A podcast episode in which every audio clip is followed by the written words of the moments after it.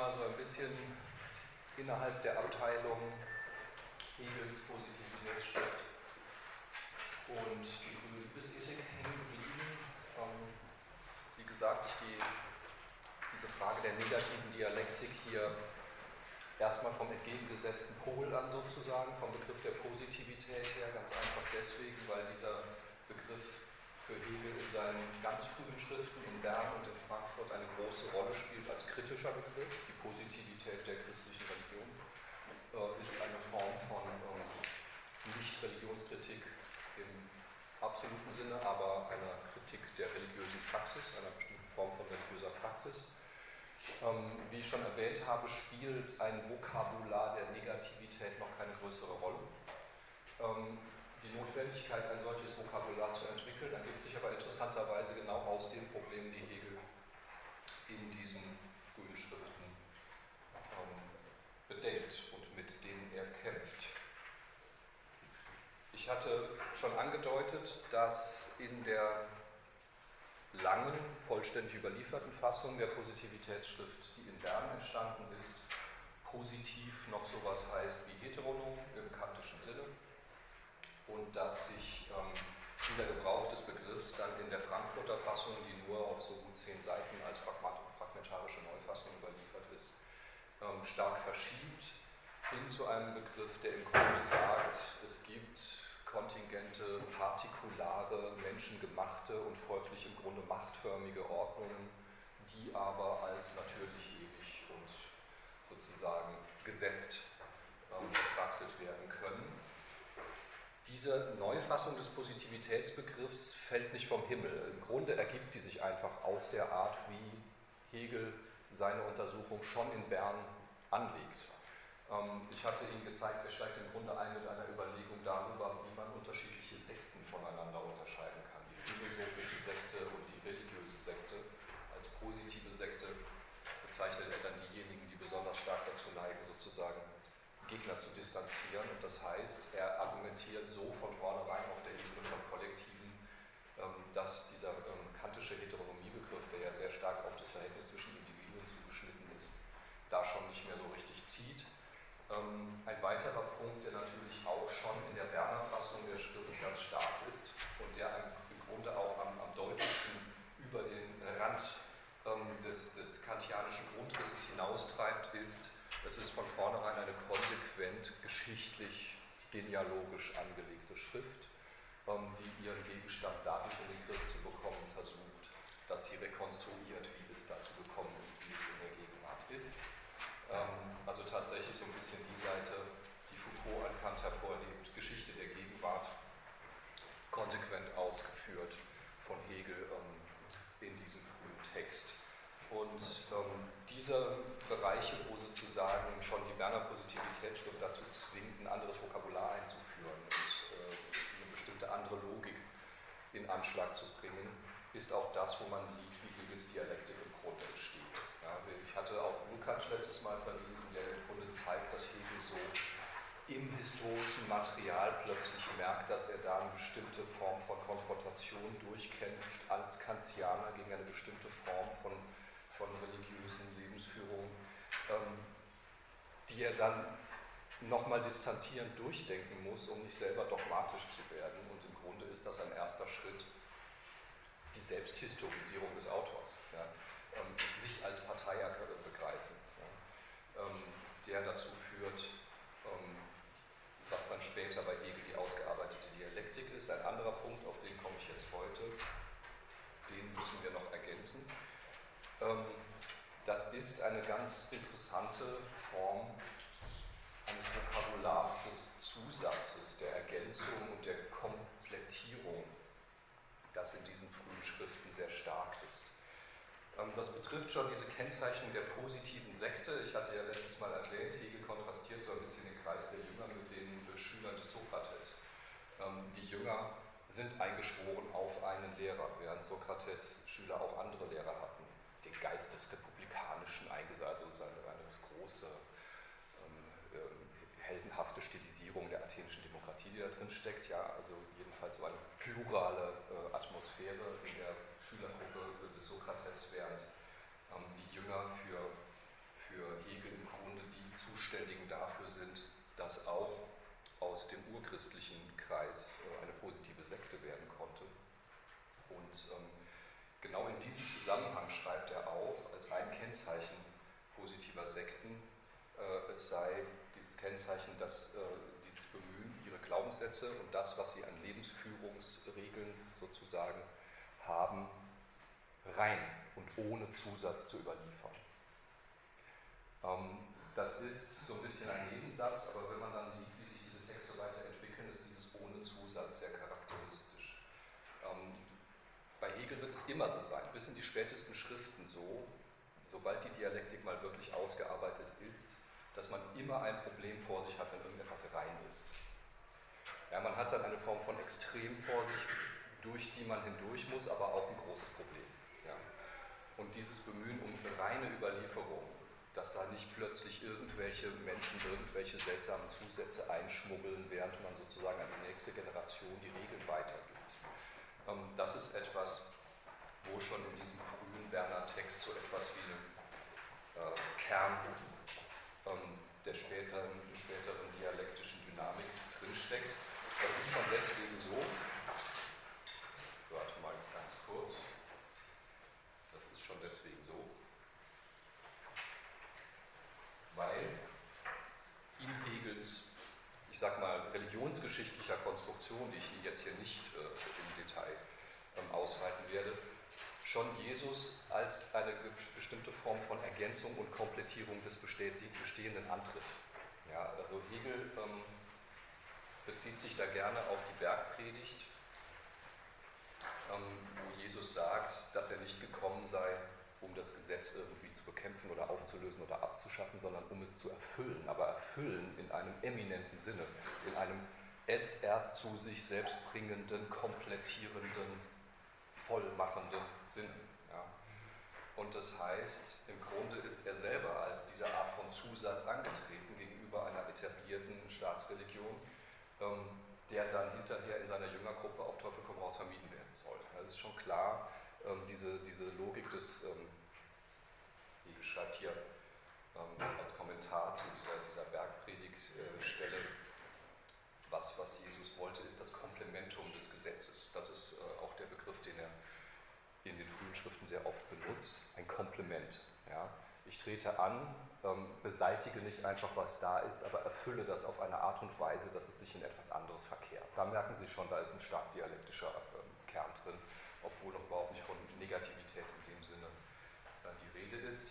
Wenn man aber auf diese Weise antritt, ist es natürlich klar, dass es seltsam ist, dann selber seinen Kreis darauf einzuschwören, auf keinen Fall irgendwo irgendeinen Zusatz äh, anzubringen und die Sache immer schön reinzuhalten ist schon klar, dass da so eine Art von Geschichte bei rauskommt, wo dasjenige, was sozusagen als Erfüllung und Übererfüllung, als quasi revolutionäre Übererfüllung des Bestehenden antritt, selber wieder zu einer Ordnung wird, die im Grunde danach verlangt, sie auf diese Weise zu komplettieren. Ja, das ist das Vokabular, das Hegel in diesen Schriften ähm, verwendet. Äh, ich habe Ihnen hier nur eine kleine, kleine Passage eingeblendet aus der Berner ähm, Positivitätsschrift, wo er sagt, dass dieses Komplementum der Gesetze auf diese Weise natürlich wieder zu Regeln, zu einer positiven Ordnung wird, die selber wiederum komplementieren dürfen. Ja. Das heißt, äh, Hegel nähert sich hier schon sehr nah, sehr stark dem, was sich später als den, den, den Vollzugssinn dialektischen Denkens kennen, ohne dazu irgendeine Vokabel der Negativität zu brauchen, weil er sie eben in einer Logik der Zusätze, der Komplettierungen und der Vervollständigungen fasst, der Übererfüllungen, könnte man sagen. Und das ist auch die Basis, auf der er dann in dem großen Text, der viel öfter ähm, zitiert wird, aus seinen frühen Schriften der Geist des Christentums und sein Schicksal, ähm, versucht, im engeren Sinne aus seinen kantianischen Anfängen herauszukommen, aus der kantischen praktischen Philosophie. Ähm, und zwar tut er das, indem er ganz bewusst ein Komplement dessen sucht, was er bei Kant als bloß formale Tugendethik, Pflichtethik vorfindet. Ja. Das ist eine Passage, die ist jetzt aus dem Geist des Christentums. Ähm, die lese ich, oh, da müssen Sie übrigens römisch 1 sich reindenken, ich werde das korrigieren, falscher Band. Ähm, die lese ich Ihnen mal im Zusammenhang vor. Er schreibt da, wie die Tugend das Komplement des Gehorsams so ist die Liebe das Komplement der Tugend. Das heißt, wenn man Jesus mit einem offensiven Anachronismus als Kantianer figuriert, ja, wie er das in seinen Schriften tut, dann kann man natürlich diese Art der Komplettierung, die er ähm, bei den Urchristen findet, ähm, genau als ein kantianisches, ich muss das bloße Gesetz, das bloß Legale, das bloße Befolgen der Regeln durch moralische Gesinnung ergänzen. Denke. Ich führe den Blickwinkel einer individualistischen, auf Autonomie beruhenden Moral ein, ja, als Komplement der bloßen Gesetzesmoral. Aber dieses Komplement bedarf eben aus Hegels Sicht und auf dem Stand, den er da in Frankfurt erreicht hat, eines weiteren äh, Komplements, nämlich der Liebe. Ja, die Liebe ist das Komplement der Tugenden. Alle Einseitigkeiten, alle Ausschließungen, alle Schranken der Tugenden sind durch sie aufgehoben. Es gibt keine tugendhaften Sünden oder Sünden, äh, sündigen Tugenden mehr, denn sie ist die lebendige Beziehung der Wesen selbst. In ihr sind alle Trennungen, alle beschränkten Verhältnisse verschwunden. Das heißt, ähm, als Kantianer hat er schon das Komplement des Gesetzes stark gemacht und sozusagen die gesamte religionsgeschichtliche Konstruktion daran aufgehängt. In dem Moment, wo er sich von Kant distanziert, behält er diese Logik des Ergänzens und des Komplettierens bei, versucht aber den Begriff der Liebe einzuführen, um über das ja häufig am prominentesten von Schiller ähm, kritisierte formale und rein rationale der kantischen äh, Ethik hinwegzukommen wenn Hegel da geblieben wäre, dann müsste man jetzt was darüber sagen, warum das ein schlimmes Missverständnis ist äh, Kant gegenüber. Aber ähm, diese Diskussion können wir hier auf sich beruhen lassen, weil ähm, bei ihm so eine gewisse Station ist. Wichtig ist, äh, dass schon in dem Geist des Christentums, und da merkt man sozusagen denjenigen, der schon äh, Dialektiker ist, bevor er es weiß, und der im Grunde irgendwie nie bremsen kann und nie anhalten kann, jetzt bei einer Konstruktion und sagen, so, das ist jetzt meine Lehre. Ähm, selbst die Liebe verlangt nochmal ein Kompliment. Also selbst derjenige Punkt, wo er sozusagen auch der, ähm, eine, eine Reformulierung der Schillerschen Position erreicht hat und sagt, ja, wir müssen die Neigung eben mit der Pflicht versöhnen. Ja, wir können hier nicht so eine Pflichtmoral äh, machen, wo es nur darum geht, ähm, seine Neigungen sozusagen klein zu kriegen. Und das ist ja so die populäre Kantlektüre, die in diesem Kreis ähm, so gängig war. Sondern wenn ich jetzt dabei stehen bleibe, die Pflichtethik durch eine Liebes äh, Ethik zu ergänzen und das sozusagen zu öffnen, auch so ein sehr starkes Einheitsdenken auch. Ja. Sie haben ja in dieser Passage gesehen, ähm, alle Trennungen, alle beschränkten Verhältnisse sind verschwunden. Ja, das ist ein schönes, großes, rundes Ganzes, was da sozusagen als Liebesverhältnis äh, gedacht wird. Es ist ein sehr starker Vereinigungsbegriff äh, von Liebe. Da ist ähm, Hölderlin als Ansprechpartner für Hegel auch sehr wichtig gewesen, diese Art von, ich sag mal, Vereinigungsdenken aus dem Geist der Liebe ähm, zu entwickeln. Aber Hegel merkt, wenn ich da jetzt stehen bleibe, dann handle ich mir wieder die gesamten Schwierigkeiten ein, die Kant zu Recht an Gefühlsethiken kritisiert hat. Ja, ich bin wieder auf so einem, hm, meine affektive Beziehung zum anderen muss es schon richten, Moral. Und dass das ein Problem ist, sieht er auch. Und dass man das auch nicht als den Kern von Religion ansehen kann, sieht er noch mehr, weil wenn Sie, wenn Sie diese Positivitätsschrift mal insgesamt lesen, dann werden Sie merken, die letzten Seiten sind reserviert für eine sehr heftige Kritik an der typisch pietistischen Gefühlsfrömmigkeit, die das Gefühl und dieses eben nicht rational äh, sozusagen seine Beziehungen pflegen, ähm, besonders stark als Herrschaftsmittel auch benutzt hat. Das heißt, er kann im Grunde auf dem Stand seiner eigenen Kritik in dieser Zeit schon nicht da stehen bleiben, dass er sagt, die Liebe ist die Lösung. Ja. Ähm, deswegen kommt dann die Reflexion im Geist des Christentums noch einmal als Komplement der Liebe. Und er bleibt im Grunde stehen dabei, dass er sagt, diese Beziehung von Reflexion und Liebe, das heißt ein rationales und ein affektives Moment in einer schönen Waage Beziehung, ist die Religion. Das heißt, im Grunde hat er das, was ich Ihnen letztes Mal so etwas despektierlich als faulen Kompromiss hier hingestellt hatte, dieses Bemühen, nicht nur philosophische und positive Sekten zu unterscheiden, sondern auch noch eine religiöse Sekte, die so ein bisschen das Positive von beiden Seiten, also das Gute von beiden Seiten äh, als Kompromiss verhäkelt. Das hat er hier dann äh, konzeptionell zu sich selbst gebracht, sozusagen, indem er sagt, ja, eigentlich ist das ein, ein schönes gegenseitiges Ergänzungsverhältnis von Liebe und Reflexion, das mein Begriff von Religion jetzt eigentlich ausmachen muss und ähm, das eine Basis für eine neue Ethik abgeben könnte. Ja, ähm, ich werde mich da jetzt nicht mehr lange aufhalten.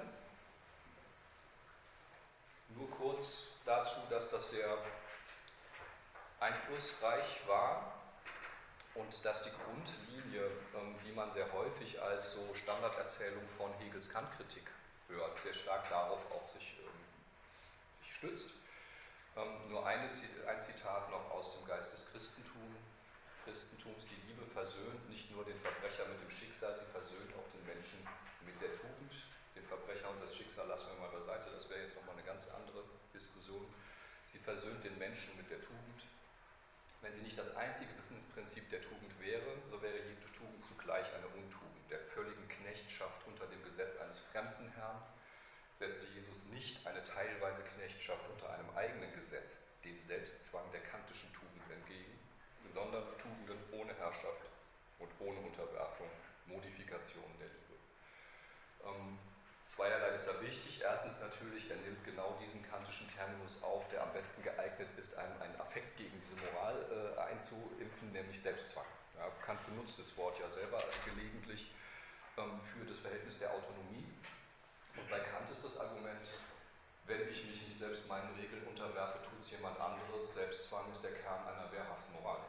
Selbstzwang ist der Kern einer Moral, die sich nicht das Heft aus der Hand nehmen lässt und sagt, jo, äh, ich verlasse mich so ein bisschen auf meine Effekte und die Regeln machen dann irgendwelche anderen Leute schon für mich. Ja. Also bei Kant ist dieser Selbstzwang völlig positiv und geradezu offensiv ähm, als, als eine Form von ähm, stabiler Freiheits-Selbstbeziehung äh, gedacht. Für Hegel ist es aber das Problem, dass dabei rauskommt, dass man sozusagen eine großartige Herrschaftskritik formuliert und hinterher landet man in einer Selbstbeherrschungsfigur, ähm, die selber nicht frei ist von dem, wovon man sich da eigentlich gerade sagen wollte.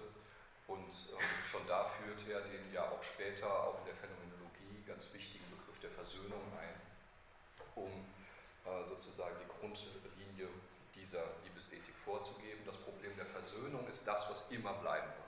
Das ist das, was auch nicht äh, verschwindet, wenn er dann später sozusagen sein negativistisches Vokabular einführt. Wichtig ist hier aber auch schon, es geht hier nicht um eine Versöhnung zwischen Menschen. Genauso wie es bei diesem Komplettierungs- und Ergänzungsverhältnis nicht um eine Ergänzung zwischen Menschen geht. Ähm, das ist später, wenn Sie Varianten dieses Denkens haben in äh, zeitgenössischen Texten, wird das oft so verwendet. Versöhnung ist natürlich eine Versöhnung zwischen Leuten, zwischen Subjekten. Hier geht es nicht um eine Versöhnung zwischen Leuten, sondern um die Versöhnung zweier Prinzipien ja, oder des Menschen mit der Tugend. Ja. Ähm, und bei der Ergänzung ist es noch viel näher liegend zu sagen, also Sie, Sie gibt es teilweise zum Beispiel auch bei Marx, das ist dann weitergewandert auch zu späteren Autoren in dieser Tradition, dass so eine Art von guter, freier, nicht gezwungener Kooperation, also ein Ergänzungsverhältnis nach dem Muster der Liebe gedacht wird. Ähm, und da muss man dann immer vorsichtig sein und sagen, bei Hegel geht es nicht um eine Ergänzung in irgendeinem intersubjektiven Sinn, sondern es geht immer um eine Komplettierung von Prinzipien. Ja. Des Gesetzes durch die Gesinnung, der Gesinnung durch die der Liebe durch die Reflexion. Ja, das ist eine sozusagen andere Ebene, auf der da gesprochen wird.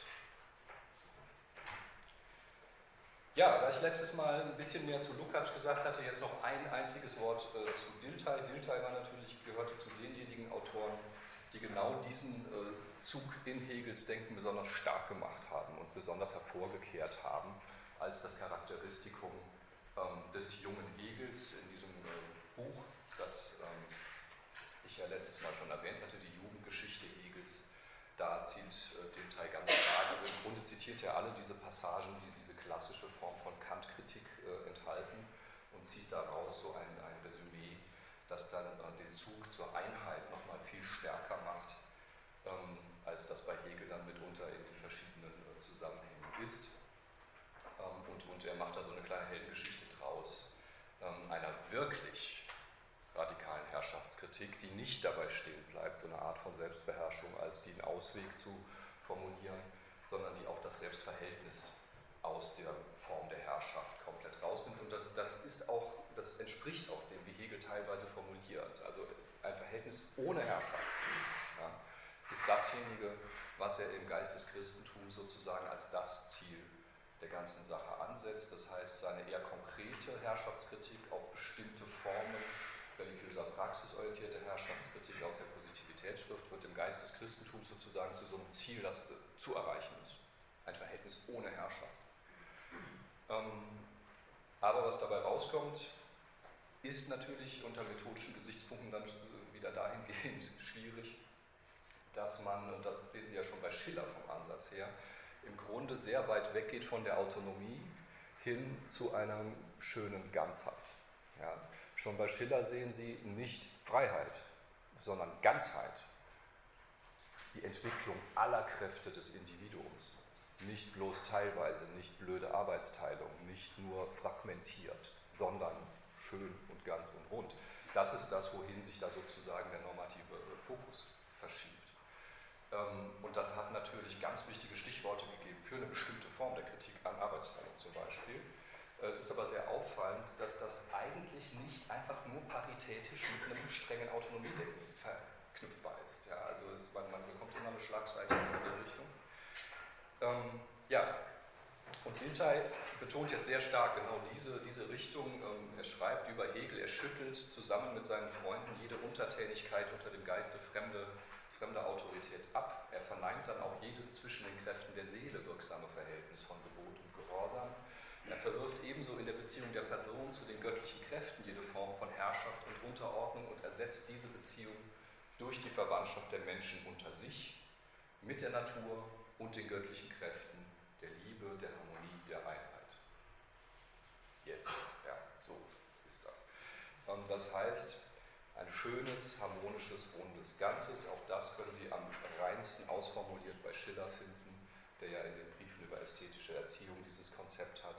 Äh, wir wirken so lange liebevoll auf die Individuen ein, bis die so harmonisch sind, dass das Ganze auch harmonisch wird. Ein extrem seltsames Konzept friedlicher Gemeinschaft, was da drin steckt. Im Grunde ein pädagogisches Konzept und aus Not pädagogisches, weil politisch kann man eigentlich ohne Konflikt schwer denken. Also wird man eben, verschiebt man es auf den der Erziehung äh, und bekommt dann so ein Harmonisierungskonzept ohne Konflikte.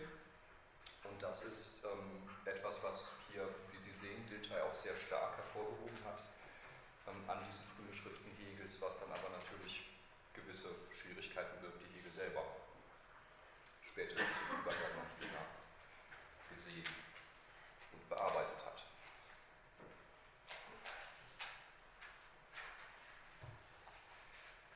So. Achso, ich habe einen kleinen Ausblick. Ähm, ich werde, nur damit Sie wissen, wohin die große Linie so läuft, ich werde in einer der letzten Sitzungen Ihnen zu zeigen versuchen, dass einer der wichtigen Erben dieser hegelischen Liebesethik Honnet ist, ähm, der auch einen ganz starken Begriff der Ergänzung in seinem späteren, sage ich mal, Hauptwerk, das Recht der Freiheit, drin hat. Ähm, das Ganze ist sehr interessant weil Honnet auch programmatisch, wenn man diese Trias Freiheit, Gleichheit, Brüderlichkeit nimmt, den Bogen von der Freiheit über die Gleichheit hinweg zur Brüderlichkeit macht. Das heißt, dieser liebesethische Impuls ist bei ihm so ausgeprägt, dass er sagt, Solidarität vor Gleichheit. Ich brauche was Materiales. Ich brauche sowas wie eine Freundschaftsbeziehung. Ich brauche irgendwas affektiv aufgeladenes. Freiheit kann man auch rechtlich, auf, äh, Gleichheit kann man auch rechtlich aber für mich ist das der Brüderlichkeit, der Solidarität aus dieser Trias dasjenige, was mir aus der Freiheit im liberalen Sinn eine soziale Freiheit macht. Ähm, und deswegen ist es ganz natürlich, dass Sie bestimmte Motive aus diesen frühen Liebesethiken ähm, von Hegel bei Honnet wiederfinden. Ich werde zu zeigen versuchen, dass ich da ein paar theoretische Probleme sehe. Man könnte im Grunde als einen Erben in bestimmten Punkten auch Adorno schon nennen, der so ein bisschen die Gewohnheit hat, von der Herrschaft zur Versöhnung überzugehen, äh, ohne da das Mittelfeld der Macht zu thematisieren. Äh, auch da werde ich noch was zu sagen. Ähm, auch da ist ein gewisses, entweder Herrschaft oder Versöhnung, was noch sehr stark an diese frühen Impulse aus diesen biblischen Texten ähm, erinnert. Ähm, ich werde Honnet äh, kontrastieren mit, mit Jacques Rancière, La Maison Tante, deswegen weil da der Konflikt quasi schon also im Einworttitel steht. weil da ein Konzept entwickelt wird, eines der rezenten Konzepte entwickelt wird, die sagen, ich kann das Politische nicht denken ohne einen ganz klaren Begriff von Konflikt, der jetzt auch keiner mehr zwischen Individuen ist, ähm, da drin zu haben. Ähm, und ich habe jetzt genau die Konstellation gewählt, weil es diese schöne Dokumentation eines Gesprächs zwischen den beiden gibt, die 2009 in Frankfurt stattgefunden hat, wo es auch interessanterweise zwischen Rancière und Honnet ganz schnell um die Frage der Liebe geht. Ja, also diese, die Frage der Liebe liegt explizit auf dem Tisch. Wie denke ich eigentlich Liebe? Ähm, und äh, Rancière hat so ein bisschen die Position, ja, ähm, das ist mir zu viel Pärchen und wenn du vom Liebespärchen zur Mutter-Kind-Diade übergehst, wird es auch nicht besser. Nimm doch mal Fuß. Ja, so. Also die, die reden auf eine seltsame Art und Weise innerhalb einer Diskussion zur politischen Philosophie über Liebe, weil sie es müssen. Weil dieses Konzeptuelle ähm, darin einfach immer wieder aufpoppt, vor allen Dingen, wenn man macht. Ähm, und dass es nun genau diese Konstellation war, zu der da eingeladen wurde, hat auch etwas damit zu tun, dass Rancière natürlich derjenige ist, der genau die Gleichheit, also dieses Mittelglied der klassischen Trias, das Honnet so schön in Richtung Solidarität überspringt, zu dem Prinzip der Politik erklärt. Ja. Rancières politische Philosophie, er würde sie nicht mehr politische Philosophie nennen, sagen wir es mal, ähm, ist die der, sagen wir mal, riskanteste Entwurf einer politischen Philosophie vom Prinzip der Gleichheit. Ja, und von daher ist das eine sehr schön ähm, aufgeladene ähm, Konstellation. Sage ich dann, wenn es soweit ist und wir die Mittel dazu haben, noch mehr zu, aber schon, um es zu motivieren, warum man jetzt hier überhaupt über diese ganzen liebesethischen Fragen spricht und so, das sind alles Sachen, die sind nicht tot, sondern die kommen auf bestimmte Art und Weise immer wieder, wenn es um bestimmte Diskussionen in der Sozialphilosophie und der politischen Philosophie geht. So.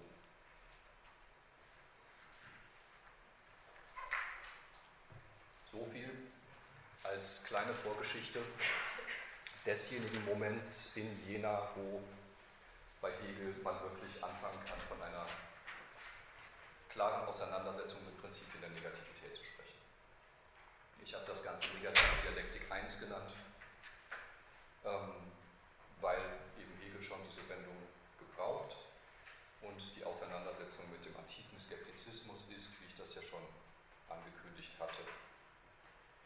Besonders wichtig in diesem Zusammenhang Karl Rosenkranz, Hegels erster Biograf, der wirklich eine buchlange Biografie über Hegel geschrieben hat, berichtet aus der Zeit in Frankfurt, aus den zufälligen noch vorhandenen Buchhändlerrechnungen, welche Hegel in Frankfurt bezahlte, ersehen wir, dass er vorzüglich Schellingsschriften und griechische Klassiker in den besten, neuesten Ausgaben kaufte.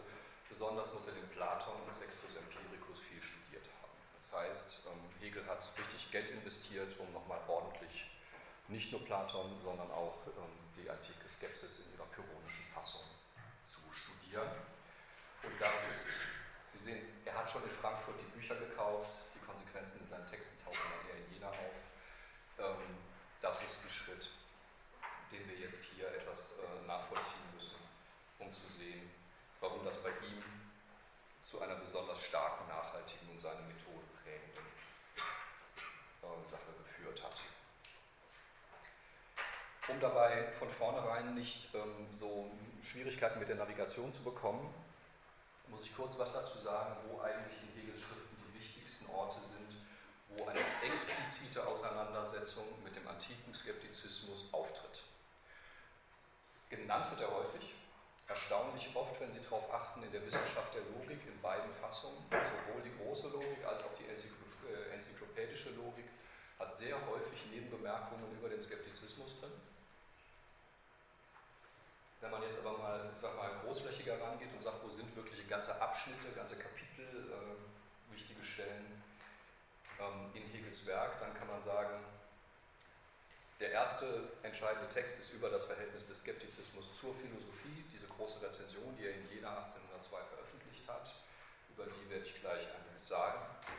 Ähm, und dann natürlich die Phänomenologie des Geistes, Sie finden darin einerseits in der Einleitung diese berühmte Wendung, dass die Darstellung des erscheinenden Bewusstseins in dieser Phänomenologie des Geistes der sich vollbringende Skeptizismus sei.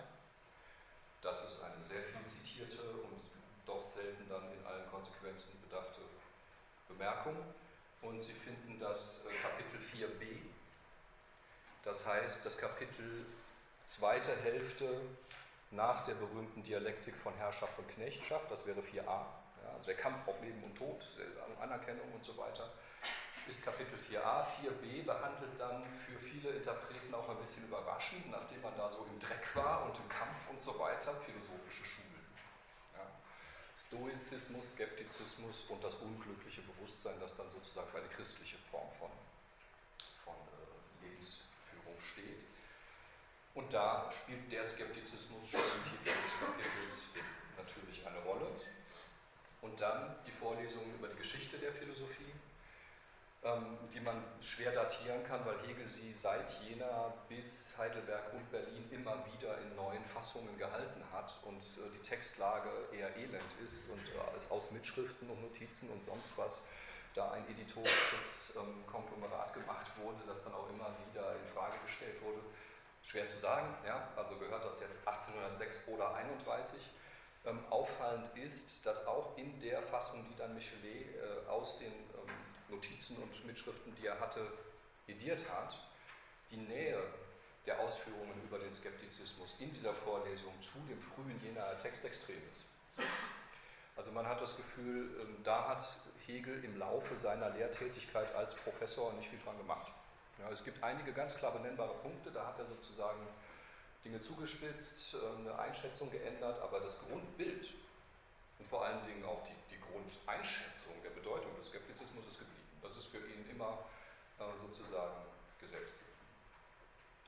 Und das heißt, naheliegenderweise werden wir uns auf diese Texte häufiger hier, ähm, werde ich mich auf diese Texte häufiger beziehen.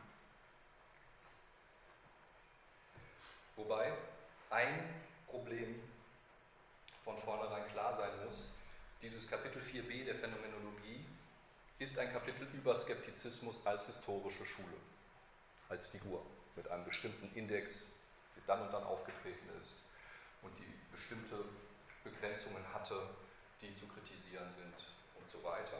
Das heißt, da liegt die Auseinandersetzung mit dem Skeptizismus auf der thematischen Ebene des Buches, während in der Einleitung man es natürlich mit, ich nenne es jetzt mal, diese Unterscheidung von, von Eugen Fink aufnehmen zwischen operativen und thematischen äh, Begriffen. Ich nenne es mal die operative Ebene des Buches, diejenige, wo Hegel selber den Skeptizismus aufnimmt, einbaut und sich aneignet als sein eigenes philosophisches Werkzeug. Das muss man immer vor Augen haben, diese Unterscheidung, weil sonst kommt man, je nachdem zu welcher Tür man in dieses Buch reingeht, zu sehr unterschiedlichen Ergebnissen, was Hegels Verhältnis zur Skepsis war. Dieses Kapitel 4b ist nämlich extrem kritisch. Ja, es betont extrem die Begrenztheiten dieses, äh, dieser ganzen Denkfigur, teilweise sogar mit einer etwas seltsamen Form von äh, Humor, wo so streitende Jungen auf der Straße, die sich da irgendwie rumbalgen herhalten müssen, um so die Skeptiker äh, illustrieren, die dann da, der eine sagt A, der andere sagt B, meine Güte, die streiten um des Streitens willen, ja, also da könnte man denken, Gott, das ist jetzt so in der Tradition von Diogenes Laertios, der auch so lustige Episoden über die Skeptiker erzählt, die zu doof sind, äh, um nicht daran zu zweifeln, dass sie jetzt gleich überfahren werden, wenn sie nicht von der Straße gehen. Ja. Aber ähm, das ist eben ein sehr begrenzter Ort und ein systematisch sehr klar sozusagen adressierter Ort, während die Einleitung der Phänomenologie ja schlichtweg sagt, was passiert in diesem ganzen Buch. Da geht es ja nicht darum zu sagen, hier an diesem Punkt am Anfang sage ich mal was zum Skeptizismus, sondern ich sage, die ganze Darstellungsweise, die hier Ihnen vorgelegt wird als der, das erscheinende äh, Bewusstsein, ist eine in einer bestimmten Weise sich vollbringend skeptizistische. Was dieses sich vollbringen heißt, das ist eine elende Frage, da werden wir noch äh, drauf zurückkommen. Jedenfalls, man hat diese Kluft zwischen einem historischen Denken, das auch immer sehr klar historische Figuren adressiert und darüber spricht, und eine Aneignung, ähm, die das selber sozusagen im Rücken hat. Das betrifft in der Phänomenologie, wenn man es so streng nimmt, relativ wenig Begriffe. Der wichtigste zweite Begriff ist der der Bildung. Ja, das Geistkapitel hat einen großen Abschnitt, der die Bildung überschrieben ist und Hegel legt sein gesamtes Buch als einen Bildungsprozess an. Da haben Sie exakt diese Doppelung, wo Sie sich immer fragen müssen, wie verhält sich jetzt das eine zum anderen? Also wie kann der sozusagen sagen, die Bildung spielt in Kapitel 6b und zugleich überall? Ja, und zugleich ist es sozusagen ein Begriff für mich, der den gesamten Weg strukturiert, der hier vollzogen wird. Meine These, um das jetzt ganz äh, kurz zu sagen, ist, dass es genau Hegels Form, Kants Versuch, sein eigenes systematisches Denken historisch zu situieren, einzulösen. Ja. Kant sagt ja hier äh, Gerichtshof der Vernunft, ewige Gesetze der Vernunft, danach wird entschieden, zugleich aber, das ist nur möglich in genau diesem Zeitalter, dem Zeitalter der Aufklärung und so weiter. Aus Hegels Perspektive hat er das ja nicht richtig konsistent hinbekommen, sozusagen. Einerseits Ewigkeitstranszendentalphilosophie zu betreiben und andererseits ganz bewusst die Philosophie eines Zeitalters zu betreiben. Und Hegel versucht es auf diese Weise. Der versieht im Grunde sein eigenes Buch, das durchweg ein Bildungsbuch ist mit einem historischen Index, in dem er sagt, ja, und da ist die Bildung eigentlich sozusagen so zu verorten. Ähm, und das ist meiner Ansicht nach eine bessere Methode, dummerweise aber eine, die den Leser manchmal so ein bisschen lost äh, äh, zurücklässt. Also da muss man eben gucken, wie man sozusagen diese beiden Ebenen immer im Blick hält. Ja.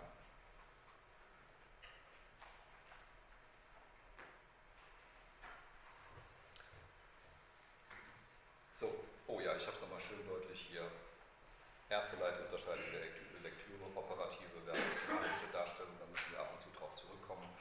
Vor allen Dingen dann, wenn es darum geht, sich mit anderen Interpretationen auch auseinanderzusetzen, die da auch bestimmte Optionen sozusagen ergreifen, wie das einschätzen und wie sie das denken. So, der jener Skeptizismus-Aufsatz. An der Grenze dessen, was man noch Aufsatz nennen möchte, vom Umfang her. Ähm, eine Rezension von Gottlob Ernst Schulzes Kritik der theoretischen Philosophie. Sie sehen diese Kritik der theoretischen Philosophie. Der erste Band ist 1801 erschienen, 1802 erscheint die Rezension von ihm. Also so, wie man das kennt. Und in dieser Kritik der theoretischen Philosophie, die sich selber als eine skeptizistische begreift, als eine modern skeptische Form von Denken, schreibt dieser Schulz, ich kriege nie, also der eine schreibt den mit E, der andere ohne, nennen wir ihn Herrn Schulz. Mit einem Wort also, beim Anschauen der Existenz der Gegenstände nimmt das anschauende Subjekt nicht bloß seine eigenen Zustände oder Bestimmungen wahr, die an ihm stattfinden und vermittels welcher allererst die Gegenstände für es existieren, sondern es erkennt diese Gegenstände und deren Existenz unmittelbar, schlechthin und als etwas, das auf einer ebenso vollkommene Art unabhängig von den Wirkungen der Vorstellungskraft für sich besteht und ist, als wie das erkennende Subjekt für sich besteht und ist. Das heißt, was hier zurückgewiesen wird, ist die Idee, dass unsere Erkenntnisvermögen irgendwas damit zu tun haben könnten, wie die Dinge so sind.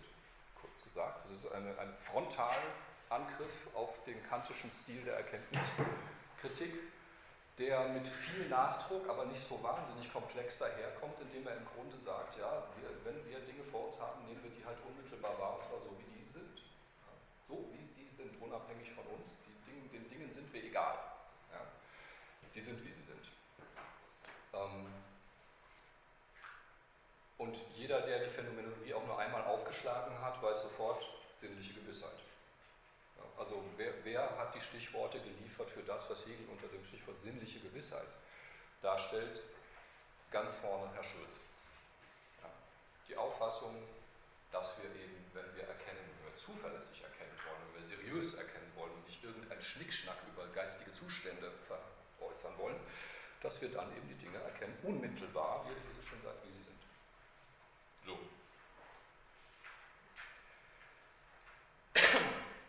Hegel reagiert darauf mit dieser Rezension, die einen sehr langen Titel hat, nämlich Verhältnis des Skeptizismus zur Philosophie, Darstellung seiner verschiedenen Modifikationen und Vergleichung des Neuesten mit dem Alten. Das heißt, er schreibt da nicht nur rein, dass er Schulz genau auf den Punkt abholen wird, wo er sich als Skeptiker bezeichnet, sondern dass er das tun wird, indem er den neuesten, den modernen Skeptizismus mit dem Antiken, mit dem Alten vergleicht. Das ist so ein Titel, der sehr schön darüber Auskunft gibt, was jetzt demnächst dann passieren wird. Ähm, und was Hegel ganz grundsätzlich zu diesem Theorie der kritischen, äh, dem, dem System der kritischen Philosophie von Schulze schreibt, ist natürlich absehbar. Herr Schulze fühlt es selbst, dass ein Skeptizismus, der den Tatsachen des Bewusstseins eine unleugbare Gewissheit zuschreibt, wenig mit dem Begriff von Skeptizismus, den uns die alten Skeptiker geben, übereinstimmt.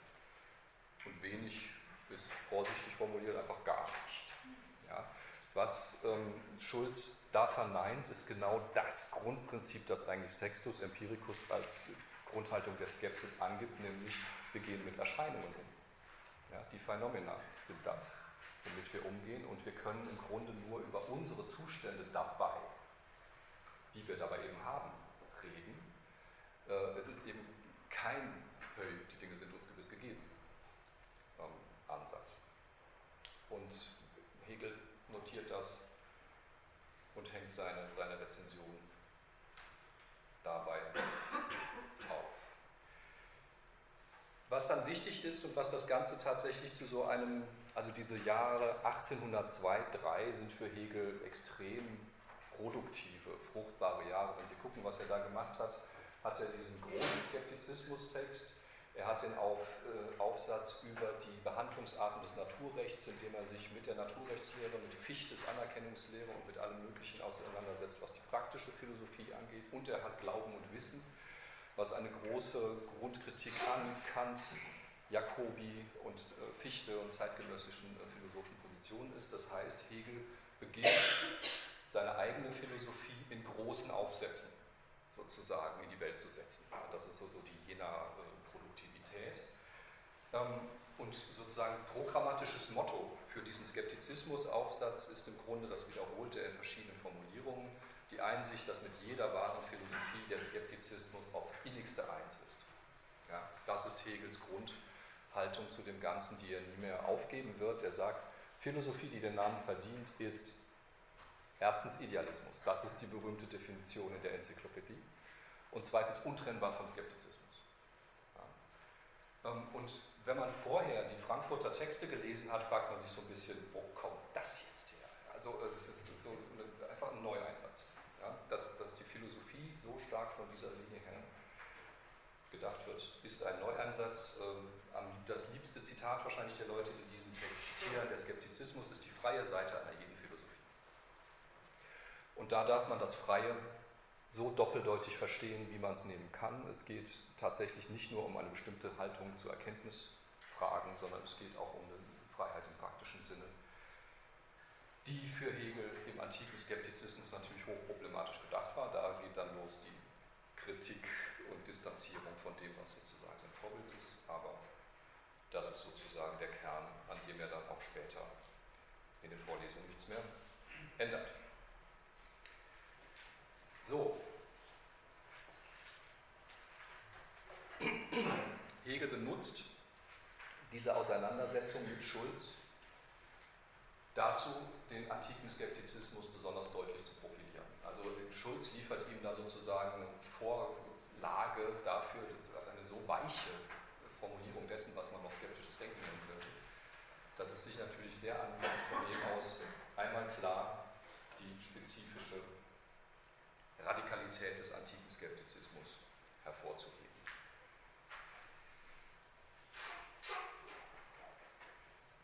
Und da sehen Sie, dass da das für uns interessante Gelände losgeht, wenn man sich fragt, ja, wie kann man Dialektik, wie kann man vor allem die negativistischen Züge in Dialektik denken, wie gesagt, das Prinzip des pyrrhonischen Skeptizismus besteht darin, dass sich jeder Satz in zwei sich schlechthin widerstreitende auflösen lässt. Ja, egal welche Lehrmeinung ich aufstelle, welche Behauptung ich aufstelle, ich kann zu der immer sozusagen ein widerstreitendes Gegenstück in die Welt setzen, das sich nicht einfach beseitigen oder wieder auflösen lässt.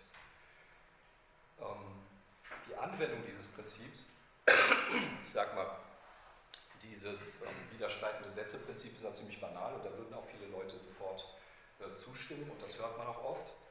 Ähm, der, Witz besteht darin, wie dieses Prinzip jetzt konkret angewendet wird im skeptischen Denken. Und da hebt Hegel vor allen Dingen zwei Punkte hervor.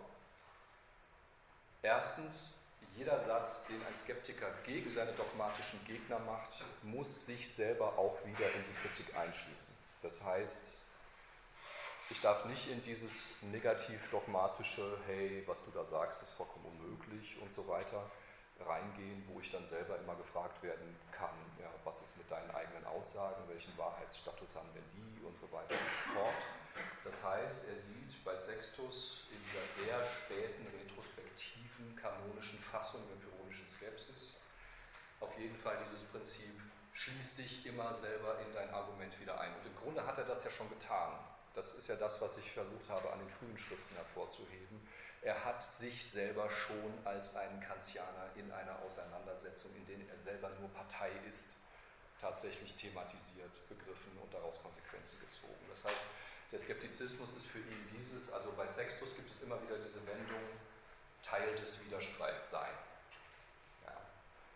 Nix Gerichtshof, nicht der unparteiliche Dritte, nicht die Position auf reiner Vernunftebene, die dann sozusagen Gesichtspunkte und Rücksichten unterscheiden könnte, sondern Teil des Widerstreits sein. Das ist ähm, einer der Punkte, der dann natürlich schwierige methodische Konsequenzen hat, wenn man immer wieder auch sich selber in Frage stellen muss. Die schwierigste betrifft den Status des Diskurses, den man dann überhaupt noch hält. Ja, den Status der Sätze, die man dann überhaupt noch sagen kann, wenn man äh, in einem radikalen Sinne Skeptiker ist. Ähm, wenn der Skeptiker nicht die Möglichkeit hat, negativ dogmatisch einfach die Unmöglichkeit von Wissen auszurufen, sozusagen mit einem großen Plakat sich hinzustellen zu sagen, geht alles nicht, ja, äh, sondern sich selber einschließen muss, dann heißt das, dass er selber einfach über nichts behauptend aussagen kann, wie Hegel das formuliert. Und das heißt, er muss tatsächlich eine philosophische Sprache erfinden. Er muss eine sehr ungewöhnliche philosophische Sprache erfinden, weil die einfach nicht mehr den Grundbauart von Aussagesätzen haben. Und ähm, das ist so schwierig, die, sich zu überlegen, wie man daraus die Konsequenz zieht, dass sie, wenn sie einmal angefangen haben, darüber nachzudenken, sind wir ganz unzufrieden in so Vorträgen über Skeptizismus und so sitzen oder auch teilweise Sachen darüber lesen, weil da wird ja immer gesagt, ja, ähm, die Position des Dogmatikers ist die und die Position des Skeptikers ist die und dann sind sie schon raus. Ein Skeptiker kann keine Position haben nach diesem Denken. Der kann keine Propositionen äh, formulieren, die Aussage sozusagen transportieren. Wir müssen tatsächlich eine sehr andere Art von Sprechen finden oder es ist nicht möglich, was er da an radikalen ähm, Denken versucht.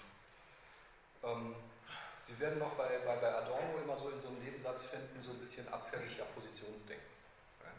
Äh, da, da, geht er genau darauf. Dann sagt er, das, jeder kann sich hinstellen und eine Position formulieren. Und er sagt, wenn ich so und so ein Philosoph sein will, dann muss ich Folgendes annehmen und dann muss ich Folgendes konzidieren und der andere sagt das und wir haben dann die und die Position und im Grunde sind sie damit schon aus dem Diskurs raus, der hier zumindest gewollt ist, sage ich jetzt mal, äh, von diesem, dieser Art von pyrrhonisch-skeptischen Denken. So, ähm, Sextus macht das. Ich habe Ihnen ja auch den Auszug aus dem äh, Grundriss der pyrrhonischen Skepsis auf Moodle gestellt. Sextus macht das ganz am Anfang, also die Seite 93 ist die erste Seite, da ist ein sehr langes Vorwort drin in dieser Ausgabe, ich nicht irritieren lassen, indem er diese berühmte Unterscheidung trifft zwischen, zwischen philosophischen Schulen. Die Dogmatiker behaupten, das Wahre gefunden zu haben, die Akademiker, die eigentlich sich selber auch als skeptisch bezeichnen würde, behaupten, das Wahre lasse sich nicht erkennen und das ist etwas, das finden Sie schon bei Kant in den Logikvorlesungen, bei Hegel aber auch, das ist etwas, was die als negativ dogmatisch bezeichnen würden. Also es ist halt ein Gegendogma, gibt kein Wissen. Und die Skeptiker suchen noch und behaupten nichts. Ja, also da paraphrasiert Hegel im Grunde nur Sextus. Also sie behaupten einfach nichts.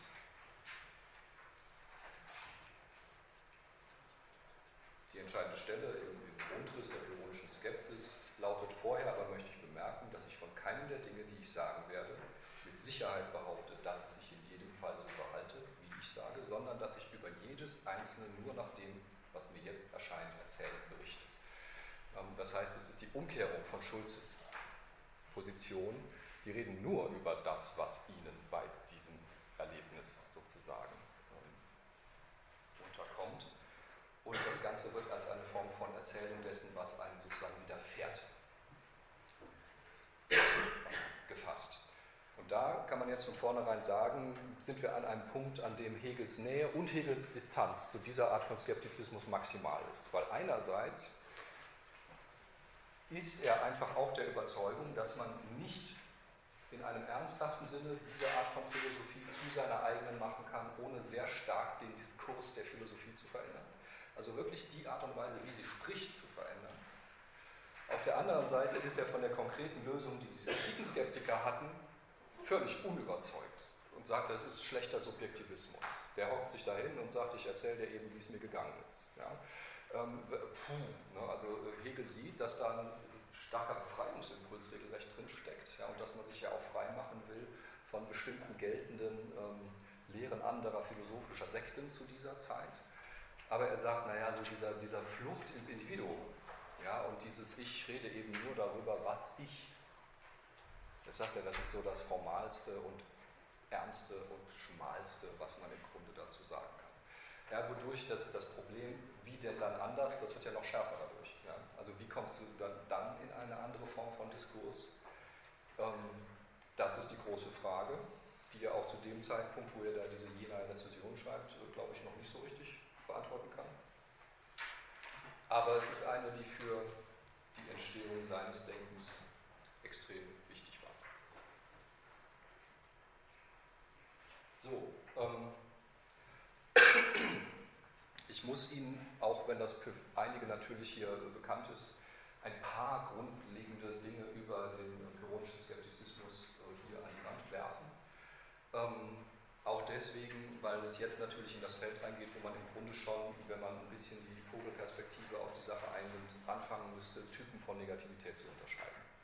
Ja, es gibt diesen sehr berühmten Satz in den Anfangspassagen des Grundrisses der, der pyrrhonischen Skepsis, wo äh, Sextus quasi in einem Satz sagt, was das skeptische Verfahren ist.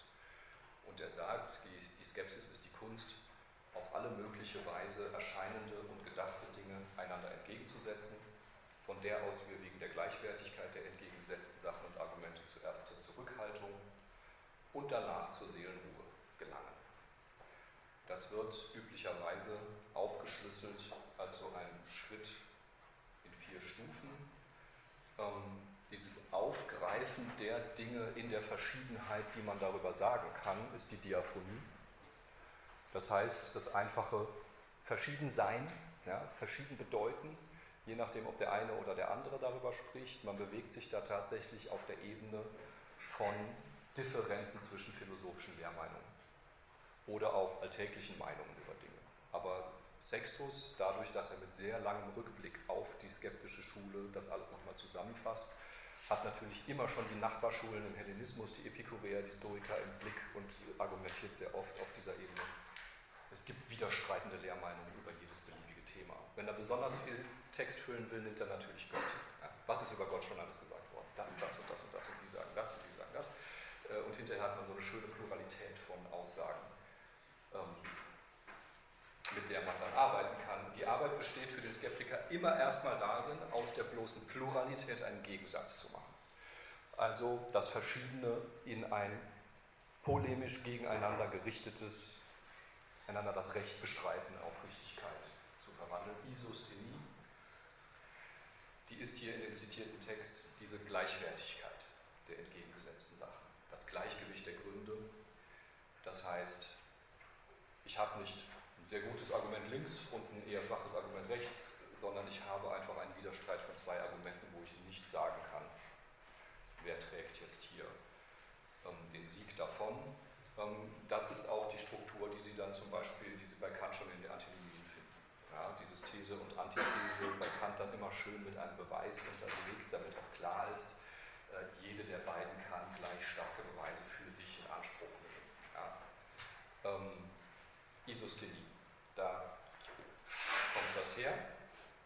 Und dann der Moment, der ja in der Philosophie des 20. Jahrhunderts dann auch in unterschiedlichster Weise aufgenommen und ähm, variiert worden ist, die Epoche. Das heißt, wörtlich gesehen erstmal nur das Innehalten, letztlich oft betrachtet als Urteilszurückhaltung, Einklammerung dessen, was man so für geltend hält, Suspendierung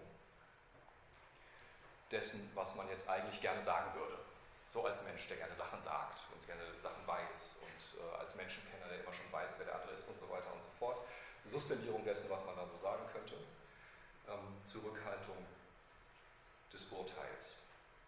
Ähm, und da sehen Sie, da haben Sie schon drei so unterschiedliche Formen von Negativität drin stecken, dass man nicht mehr sich wundert, dass Hegel dann irgendwann in der Wissenschaft der Logik anfängt, Typen von Negativität zueinander in Beziehung zu setzen. Eine Diaphonie ist ein bloßes Anderssein, das ist eine bloße Verschiedenheit. Äh, da ist auch nicht festgelegt, wie viel Verschiedenes. Ähm, es ist halt so, man guckt und sieht, ähm, das ist nicht das. Ungleichheit sozusagen zwischen denen. Isosthenie ist ein ganz klar diadisches Zwei-Pole gegeneinander Verhältnis, ein Widerstreit, ähm, von dem dann noch nicht ausgemacht ist, ob es ein bloßer Gegensatz zwischen Lehrmeinungen zum Beispiel ist, wo man sagen würde, naja, wenn ich die eine wegnehme, bleibt die andere bestehen oder ob es die schärfere Form von Gegensatz ist, wo die Relate gar nicht mehr außerhalb der Beziehung denkbar sind, wo sozusagen nur innerhalb der sich verneinenden ähm, Relation überhaupt von Relaten dieser Relation gesprochen werden kann. Das heißt, auch in der Isosthenie sind im Grunde schon mehrere Etagen von Möglichkeiten drin, wie man da ähm, das spezifisch negative Verhältnis denkt. Naja, und dann Epoche als was völlig nochmal davon Verschiedenes, nämlich ein Einklammern suspendieren. Wir werden sehen, oder Sie wissen es auch ja, zum äh, großen Teil, Hegel ähm, hat eine Figur der praktischen Epoche in der Phänomenologie, in dieser berühmten Szene des Verzeihens. Ja, wo, der an, wo derjenige, der den anderen verurteilen könnte, sagt, ja, ich tue es einfach nicht. Ja, ich, ich, ich klammere mein Urteil ein, ich könnte dich verurteilen, ich tue es aber nicht. Was ja nicht bedeutet, dass wegfällt, was der Anlass des Urteils gewesen wäre. Also dadurch wird die Vergangenheit ja nicht verändert. Äh, die Schuld oder zumindest die Tat, die ich als Schuld interpretiere, bleibt bestehen. Aber ähm, der Umgang damit ändert sich extrem, ja, indem ich sozusagen diese Epoche übe. Ähm, das ist nicht nur eine besonders eigenartige Form von Negativität, sondern auch ein Feld, auf dem es noch viel zu sagen geben wird, allein deswegen, weil Sextus die Epoche als etwas interpretiert, was mir tatsächlich widerfährt. Also der antike Skeptiker ist ein extrem, ähm, ich sag mal, ähm, widerfahrenes, offenes Wesen. Ja? Das Pathos, also das, was mich zum Patienten macht quasi, zu dem, dem etwas zustößt, ist für die, ich falle jetzt hier gleich, apropos Patient, ähm, ist für die äh, antiken Skeptiker eine extrem wichtige Figur. Ähm, Sextus greift dazu einer seltsamen Geschichte, um das zu illustrieren. Er sagt, ja mit der Epoche, es ist nicht so, ich setze mich jetzt hin und über Epoche, sondern es ist wie mit diesem Maler Apelles, der versucht hat, ein Pferd zu malen äh, und dieses Pferd sollte Schaum vor dem Mund haben und er hat es nicht hingekriegt. Er hat diesen verdammten Schaum nicht hinbekommen mit seinem Pinsel und irgendwann ist er wütend geworden, hat den Schwamm an die Wand geknallt und da war er. Ja? Und genau dieses von, äh, hup, was war jetzt? Ja, das ist das, wie er die methodische, das methodische Problem ähm, ausräumt, dass er eigentlich als Skeptiker nicht sagen kann, ja, ich habe hier so eine Methode, so eine Art von Werkzeugkasten äh, und kann mich halt hinsetzen und epochieren. Ähm, das ist im 20. Jahrhundert, also das ist schon äh, bei Descartes anders und wenn Sie dann Husserl, die Phänomenologie, die Art von, von äh, Aneignung der Epoche als methodisches äh, Konstrukt nehmen, kann man dazu auch völlig anders stehen. Ähm, und da müssen wir sehen, was für eine Position Hegel dazu einnimmt. Ataraxie ist dann die Art von Seelenruhe, die im Grunde alle hellenistischen Schulen, auch die Epikureer, auch die Stoiker in unterschiedlichen Formulierungen wollten. Ja, also das, das, die Ausrichtung auf eine bestimmte Form von Gelassenheit ja, ist denen allen gleich. Ähm, und da ist dann für Sextus das nächste Problem, so wie er es in diesem Satz formuliert, kommt die Seelenruhe nach der Epoche. Und dann haben wir tatsächlich so ein Ich tue etwas, um etwas zu erreichen Modell. Und das darf er eigentlich nicht tun. Deswegen schreibt er wenige Seiten später, die Ataraxie stellt sich mit der Epoche ein. Das heißt, in dem Moment, wo ich mein Urteil einklammern muss, wo ich suspendieren muss, wo ich nicht mehr sagen kann, was bin ich im Zustand der Ataraxie. So, Ähm, das zweite Versatzstück der antiken Skepsis, zu dem ich etwas sagen muss, sind die Tropen, die berühmten Figuren, mit denen der Skeptiker argumentiert. Und das ist ganz äh, wichtig, das führt uns jetzt auch sehr unmittelbar enger zu Hegel zurück, weil Hegel sich zu den verschiedenen beiden Sätzen von Tropen, den älteren zehn Tropen, die Enesidemus zugeschrieben werden, und den neueren fünf, die Agrippa zugeschrieben werden, sehr unterschiedlich verhält. Hegel ähm, hat eine klare Präferenz für die fünf Tropen, sagen. Das ist zum Beispiel was, was in den späteren Vorlesungstexten noch etwas deutlicher und klarer formuliert wird als in dem Aufsatz, äh, in dem Jener Aufsatz. Ähm, die zehn Tropen die gehen aus von Verschiedenheitsfeststellungen. Ja. Die fangen an mit der Verschiedenheit der Lebewesen zwischen Mensch und Tier, der Verschiedenheit der Menschen untereinander, dann beim einzelnen Menschen der Verschiedenheit unserer verschiedenen Sinne, ähm, der verschiedenen Zustände, in der sich der Mensch befinden kann, Schlaf und Wachen, Entfernungen, Orte, Medien, ich sehe etwas durch etwas und so weiter und so fort. Das heißt im Grunde alles, was uns die Erkenntnis verzerren kann. Ja. Ähm, in diesen zehn Tropen finden Sie berühmte Argumente, die immer wieder kommen. Ja, meine Sinne können mich täuschen, es ist schwierig, Traum und Wachen zu unterscheiden. Ähm, ich kann mich extrem verschätzen, wenn es um Entfernungsschätzungen geht und so weiter und so fort. Ich, gebrochene Stab im Wasser, ja, Medien und so weiter. Das ist sozusagen wie so eine Sammlung all dieser, dieser Motive, die man ähm, beiführen kann, um zu sagen, Erkenntnis ist nicht zuverlässig. Ja. Ähm, endend in der zehnten Trope, die sozusagen äh, die, die, antike Variante des Kulturrelativismus ist, wo es um die Verschiedenheit der Lebensformen geht. Die Gesetze da sind ganz anders als da, die Geflogenheiten sind anders. Andere Dinge sind strafbar und so weiter und so fort. Ups. Die fünf Tropen heißen Widerstreit, unendlicher Regress, Relativität, dogmatische Sätze und zirkuläre wenn Sie den Regress, die dogmatische Setzung und die zirkuläre Begründung da rausnehmen, dann haben Sie dieses berühmte Trilemma, dieses agripinische Trilemma. Relativität, sehen Sie, ist hier die dritte da die achte. Das ist aus irgendeinem Grund diejenige, die in beiden Sätzen von Tropen als einzige auftaucht. Viele sagen, naja, es ist halt so eine Art von Master-Trope, der Skeptiker ist Relativist. er ist in einer sehr artikulierten und in verschiedene Linien der Argumentation aufgespaltener äh, Relativist. Aber wie Sie sehen, liegen diese fünf Tropen natürlich auf einer ganz anderen Ebene. Es geht jetzt nicht mehr darum, ich gucke in die Welt und sehe Verschiedenes und, äh, oder der Honig schmeckt mir, wenn ich krank bin, anders als wenn ich gesund bin oder irgendwelche Sachen. Ja. Ähm, sondern es liegt auf der Ebene von, wie redet man, wie argumentiert man, wie geht man mit philosophischen Behauptungen um. Der unendliche Regress, das ist zum Beispiel etwas, was Sie natürlich dann zum Beispiel auch bei Kant in den Antinomien ständig als so eine Standardbedrohung ähm, ähm, erleben. Äh, wenn ich davon ausgehe, dass ich Bedingungsketten habe, ist immer die Frage, wo endet es denn? Ja, wie ende ich, beende ich die denn? Dann kann ich sie mit der dogmatischen Setzung beenden und sage, Gott, die Natur, die Gene oder sonst irgendwas. Ähm, oder ich äh, mache so ein kleines Argument am Anfang, das sozusagen reingibt, was es rausholt und sage, Hume versucht das nachzuweisen, dass sozusagen eine, eine rationale Rekonstruktion von Kausalität im Grunde zirkulär ist, weil sie die Art von zeitlicher Konstanz, dass auch immer schön regelmäßig eins aufs andere folgt, schon investieren muss, dass sie einfach eigentlich erst begründen will, indem sie, indem sie ähm, Kausalargumente äußert. Alles das sind Figuren, die sich ständig äh, im, im philosophischen Diskurs finden.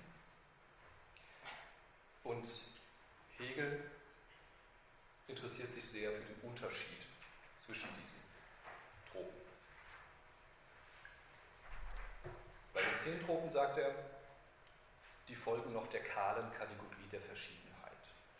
Das ist äh, sozusagen für Hegels Denken der Negativität sehr charakteristisch. Wenn Sie in der Wissenschaft der Logik sehen, Wesenslogik, verschiedene Formen von Reflexion, der Unterschied die erste Abteilung, in die Hegel den Unterschied weiter ausweitet, ist Verschiedenheit. Das ist für ihn das abstrakteste, ärmste und anfänglichste, was man ähm, als, als äh, Unterschied aussagen kann. Und Hegel geht da sehr stark, wie Sie sehen, auf die zehnte Trope. Ähm, er schreibt in der Tat, diese einfache Weise des Vorhandenseins der Entgegengesetzten ist ein Moment unter der natürlichen Bildung des Menschen. Das begegnet einem sozusagen im Alltag. Dies gilt in seiner Stadt, in seinem Land. Er lebt ganz bewusstlos in dieser Weise, nach dieser Sitte, ohne je daran gedacht zu haben, dass er diese.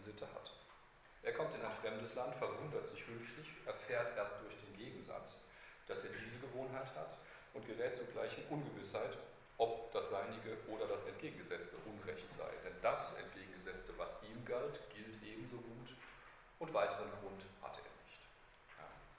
Das heißt, ähm, so der schöne, frohe, natürliche Alltagsdogmatismus wird dadurch in Frage gestellt, dass man irgendwo anders hinkommt, wo die Leute anders leben. Und ähm, das ist eine ja, sehr banale sozusagen Erzählung, wie das so geht, aber wichtig ist natürlich schon, dass da immer dieser Moment drin ist. In dem Moment wird es überhaupt ausdrücklich. Ja. In dem Moment wird die Sitte, über die ich mir keine Sekunden lang Gedanken gemacht habe, ausdrücklich. Das ist etwas, was Sie später in den Überlegungen zum Geist dann auch finden und was da eine gewisse Rolle spielt. So, bei den fünf Tropen sagt er, die ermöglichen es, die Verschiedenheit unter einfache allgemeine Gesichtspunkte zusammenzufassen. Ähm, und das bedeutet, wie er das auch an anderer Stelle ausdrücklich sagt, wir haben es im Grunde mit Reflexionsbegriffen zu tun. Reflexionsbegriffe sind nach Kant solche Begriffe, die nicht Ordnung in Objekte, sondern Ordnung in andere Begriffe bringen, die sozusagen die Ordnung zwischen Aussagen, Begriffen und so weiter herstellen. Und Kant äh, unterscheidet natürlich, wie es bei ihm so üblich ist, mit so einem Viererschema äh, vier Paare von Reflexionsbegriffen. Ähm, bei ihm gibt es äh, Einerleiheit und Verschiedenheit. Also da sehen Sie auch, der fängt an mit der Verschiedenheit. Ähm, Einstimmigkeit und Widerstreit, Gegensatz. Im Grunde können Sie fast sagen, ja, da sind wir so in diesem kleinen skeptischen Treppchen. Und dann äh, hat Kant noch zwei Paare, von denen auch viele sehr Kant-treue Exegeten, die so richtig sagen können, da nimmt er jetzt genau die her. Warum sind jetzt die jetzt noch die anderen beiden äh, äh Reflexionsbegriffe? Inneres und Äußeres, Materie und Form. Das heißt, ich kann Dinge unter dem Gesichtspunkt Innen-Außen betrachten, bei Kant in der praktischen Philosophie extrem wichtig, wenn er sagt, äh, das Recht zu zwingen, von außen zu zwingen, hat nur das Recht und nicht die Moral. Ähm, das Recht muss von außen zwingen können. Ich brauche einen, der sozusagen ein Gewaltsmonopol hat, mit dem er mich zu Sachen bringen kann. In der Moral darf es auf keinen Fall diesen Zwang von außen geben. Ich muss die Moral so anlegen, dass sie und so weiter. Materie und Form äh, noch wichtiger, weil, weil vieles ja Formargumente sind, wenn man transzendental philosophisch denkt. Aber letztlich sagt Hegel hier, diese fünf Tropen bewegen sich genau auf dieser Ebene. Bei Hegel ist es natürlich jetzt wieder nicht festlegbar auf so vier Pärchen, ja, die, die Art, wie Reflexionsbegriffe eingesetzt werden, aber das Gesichtspunkte. Das ist für ihn im Grunde, eben sagte er, natürliche Bildung, ja, ich habe ein Erlebnis und ziehe daraus Konsequenzen. Das wäre jetzt der nächste Schritt zu einer ähm, wirklich philosophischen Bildung. Hegel verortet das äh, historisch bei den Sophisten.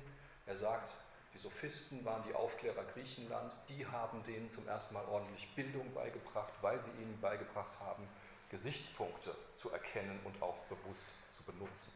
Das heißt, nicht irgendwie zu reden, sondern zu wissen, dass man dieselbe Sache unter verschiedenen Gesichtspunkten sehen kann und das auch methodisch einzusetzen. Das ist äh, sozusagen der Schritt, der da drin steckt.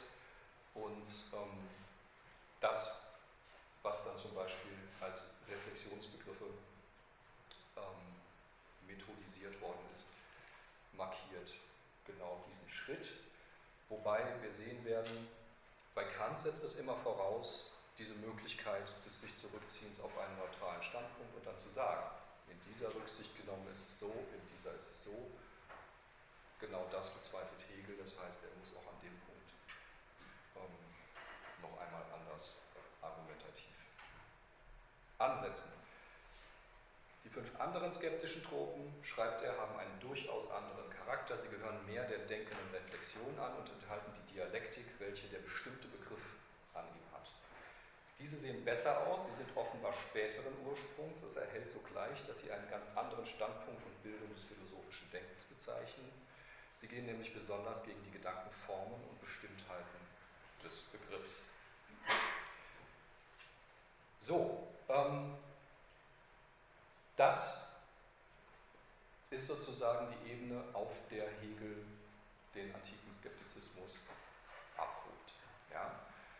Ich sehe hier auf meiner Uhr, dass wir nicht mehr ganz so viele Minuten haben, wenn ich es wie üblich mache, dass ich zum Schluss die Diskussionszeit einräume. Deswegen muss ich mal gerade nachgucken, was jetzt kommt. Ja, dann mache ich jetzt das Ungünstigste, was man machen kann, viel Text zum Schluss. Ja? Aber ähm, weil das jetzt das Zitat ist, wo Hegel ausdrücklich ähm, den Skeptizismus als negative Dialektik bezeichnet und das also ein bisschen titelgebend für die ganze Vorlesung ist, ähm, ähm, enden wir mal damit und setzen damit dann auch das nächste Mal wieder ein. Ähm, es ist sozusagen aus dem Umfeld dieser Äußerungen über die fünf Tropen, die ich da gerade zitiert, hat, zitiert habe. Er schreibt da, der Skeptizismus hat also auch eigentlich spekulative Ideen behandelt und ihre Wichtigkeit aufgezeigt.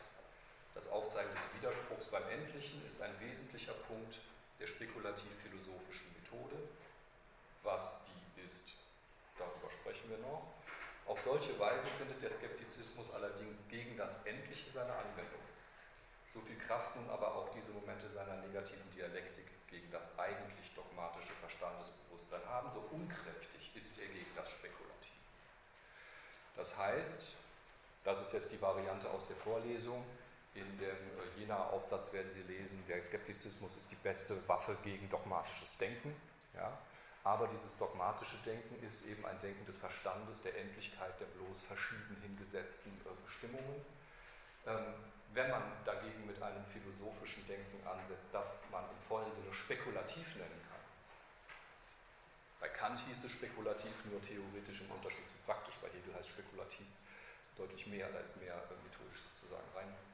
Und ähm, dann hat man eine Form von philosophischem Denken, das weil es ja, wie ich ganz am Anfang zitiert habe, eigentlich den Skeptizismus als eigenes Instrument und als eigenes Moment in sich hat, auch gegen skeptische Angriffe von außen geschützt ist. Ja. Und deswegen ist der Skeptizismus, wie Hegel gerne mal schreibt, unkräftig gegen das spekulative Denken. Sie haben hier also ein Programm, das einerseits versucht, antike Philosophie an dem Punkt aufzunehmen, wo sie eine besonders radikale Form von Negativität ausgebildet hat, nämlich in diesem spekulativen Denken, äh, weiß ich selber schon spekulativ, in dem skeptischen Denken mit seinen Tropen. Aber auch offensichtlich ein Programm, das sagt, Philosophie kann das verarbeiten. Ja, also Philosophie muss das nicht als Gegner der eigenen Arbeit ähm, betrachten, sondern als sich vollbringender Skeptizismus kann eine bestimmte Form von Philosophie genau das Produktive aus dieser Form von rausziehen. Ähm, und da ist dann natürlich der Punkt, wo man Hegel sehr unterschiedlich lesen kann. Wenn Sie ihn ganz von diesem integrativen Ende her lesen, dann ist das ein antiskeptisches, also mal ein integrativ skeptisches äh, ähm, ähm, Projekt, wie viele andere auch. Auch Descartes benutzt im Grunde skeptische Argumente, um Widerstand gegen Skeptizismus aufzubilden. Und hier, dass wir dann sozusagen, ich umarme meinen Gegner. Ja. Ähm, da Hegel aber in der Artikulation seines Systems selber und seiner, seiner Darstellungsweise selber so viel von diesem Skeptizismus aufnimmt, ähm, bevorzuge ich natürlich die Lesweise, das können Sie sich bei dem Titel denken, die sagt, ähm, das Ganze kann man bis zu einem sehr späten Punkt als eine moderne Form von Skeptizismus lesen, deren Witz, und da komme ich jetzt heute leider nicht mehr zu, das ist das, wo wir dann nächstes Mal weitermachen, darin besteht, dass sie auch einen ganz wichtigen ähm, Grundzug des antiken Skeptizismus mit übernimmt, nämlich seine praktische Ausrichtung. Die übliche moderne Aneignung von Skeptizismus geschieht in der Regel in der Erkenntnistheorie im weitesten Sinne. Descartes als Muster, Hume, was auch immer. Ähm, alle diese modernen Denker werden sehr schnell Stoiker, wenn sie ethisch argumentieren. Bei Hegel passiert das nicht. Hegel versucht eine Philosophie, für die der Unterschied, die Unterscheidung zwischen Erkenntnistheorie und Ethik, zwischen epistemischem und praktischem eigentlich keinen Systemteilunterschied mehr darstellen kann, auf skeptischer Basis. Und das macht die Sache extrem interessant, weil man dadurch natürlich sofort äh, auch in Felder kommt, wo es sozialphilosophisch ähm, Konsequenzen hat, auf diese Weise anzusetzen und nicht auf irgendeine so, ich lasse es für heute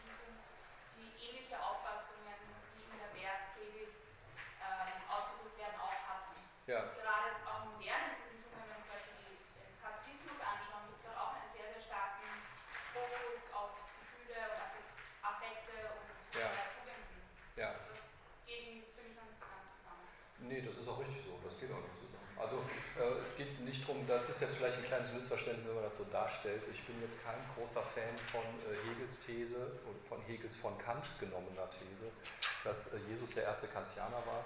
Ähm, und Kant in der Religionsschrift ja ganz ausdrücklich, wenn wir davon ausgehen, es gibt eine Vernunftreligion, ist das Christentum die einzige konkrete, die dem entspricht. Ja, also vollkommen seltsame Art, äh, damit umzugehen geht nicht darum, äh, diese Thesen jetzt hier so in den Raum zu stellen, Marco, ja, so ist das, sondern zu sehen, von wo kamen die und wie haben die sich mit diesem Problem abgearbeitet. Und dieses, wenn Sie sagen, ja, im Judentum wäre es wahrscheinlich schon deswegen eine ganz andere Art von Umgang damit, weil die Frage der Auslegung der Texte ähm, ja eine ist, wo überhaupt nicht gesagt werden kann, wo ist denn jetzt sozusagen der reine Korpus, äh, das Korpus, was dazugehört und was nicht dazugehört und die wirkliche angemessene Auslegung und nicht, äh, sondern diese, diese Art von, von, von, von Interpretationsgeschehen, was da auch drin steckt, ist ja eine, die im Grunde dieses ganze Reinheitsdenken schon vollkommen unterlaufen würde, mal abgesehen von irgendwelchen, äh, die, die historische Konstruktion äh, würde ich niemals als historische Konstruktion wahren. Aber es ist trotzdem ähm, interessant. Ich habe ja letztes Mal darauf hingewiesen, dass Kants Religionsschrift und die frühen Schriften Hegels, was die Klischees über das Judentum angeht, die sie da verarbeiten, die problematischsten Texte sind, die sie von diesen beiden Autoren bekommen können. Und das hat natürlich auch etwas mit den methodischen Problemen zu tun, mit den philosophischen Problemen zu tun, die da drin äh, sind. Für Hegel ist das Judentum ähm, der Inbegriff eines Denkens der Trennung und der Pluralität in genau dem Sinne, wie die Liebe es zurück, rückgängig macht. Ähm, die ausführlichste Lektüre, die das nicht nur als einen schieferen Blick aufs Judentum markiert, wie zum Beispiel Emmanuel Levinas das getan hat in Hegel et les Juifs, ja, also wo, wo, er sehr stark diese Frankfurter Texte als problematisch behandelt und einige, sagen wir mal, ähm, Ausleger, die das einfach nur so wiederbeten, auch äh, in ihre Schranken weist, sondern äh, wer, wer es wirklich auf die philosophische Ebene gezogen hat, ist Jacques Derrida in Glas, wo er sagt, das Risiko wäre die jüdische Lektüre weil diese Lektüre aus philosophischen Gründen Motive stark machen müsste, die Hegel ähm, sozusagen den Juden zuschreibt, wie die Trennung. Ähm, und man würde dabei, das ist jetzt die These, die ich vertreten würde, ziemlich stark in dem landen, was Hegel ab jener anders tut als in seinen frühen Texten. Aber es ist wirklich so, als, als, ähm, als historische, als religionsgeschichtliche Texte sind die nicht brauchbar. Das äh, können Sie vergessen. Aber es ist ein sehr interessanter und wichtiger Stil mit Stilisierungen von historischen Figuren zu arbeiten, weil man muss halt sagen, die Religionsschrift ist nicht nur Kants problematischer Text, was diese Sache angeht, er ist auch sein einziger buchlanger Text über Aufklärung. Und er ist ein polemischer Text gegen das ihn umgebende Christentum. Ja, das heißt, man kommt da nicht so raus, dass man sagen kann, ein bisschen sortieren kann. Ne? Wo, wo nimmt man es, wo nicht? Aber ähm, ja gut, das ist einfach etwas, wo ich, wo ich äh, ihm zustimmen würde, dass das ein Problem ist.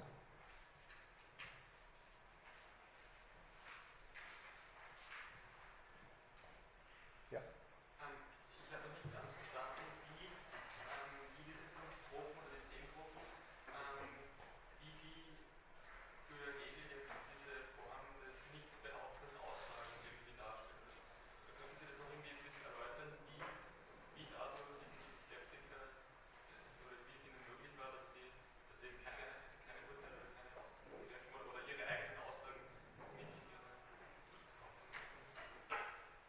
Ähm, es gibt Modi des Redens, die sogenannten skeptischen Schlagworte, zu denen zum Beispiel das vielleicht gehört und solche Dinge, ja, ähm, die die Skeptiker einsetzen, um ihren Umgang mit den Tropen nicht einfach nur ein klassisches philosophisches Argumentieren werden zu lassen. Das heißt, die Tropen geben im Grunde den Werkzeugkasten, das, das, das, das Ensemble von Figuren an, die man mobilisieren kann, um erstmal gegen Dogmatiker stark zu machen, dass es sozusagen auch anders möglich ist. Aber die haben natürlich noch nicht eingebaut, dieses, man muss es immer auch auf sich selber anwenden. Und ähm, der Versuch, das auch nochmal zu einem Kapitel in einem Buch zu machen, wo steht, mit welchen Redewendungen man das tun kann, diese Selbstrelativierung wiederum vorzunehmen. Das äh, geschieht im Grundriss der pyrrhonischen Skepsis unter dem Titel der skeptischen Schlagworte. Äh, und da würde Hegel sagen, äh, das scheitert. Ja, also das beißt sich selber in den Schwanz, sozusagen, du möchtest einen Modus von Rede begründen, der jedem Form von bloßem Aussagen entgeht, machst aber einen Katalog von Wendungen auf, die dir das ermöglichen. Ja. Ähm, da würde er sagen, das ist halt geschuldet diesem stark subjektivistischen, nur von dem, der da gerade redet, hergedachte Denken, und das müsste anders gehen. Und Hegel wird ja die, die Lösung ähm, verwenden, dass er es zeitlich auseinanderzieht. Ja, dass er sagt, ich kann nicht äh, in dem Moment, wo ich was tue, mich dabei reflektieren. Also die, diese Unmöglichkeit würde er sofort auch unterschreiben. Ähm, ich kann aber retrospektiv sehen, wie ich beteiligt war und was da möglich war und so. Ähm, zu regelrecht ja, ich weiß nicht, also zu, zu, zu sehr harten Konsequenzen führt das zum Beispiel in seiner Beurteilung des Sokrates, wo er sagt, die Athener hatten recht. Natürlich müssen die den umbringen, ist doch klar. Ja? Also das ist ein eine, eine praktische Isosthenie.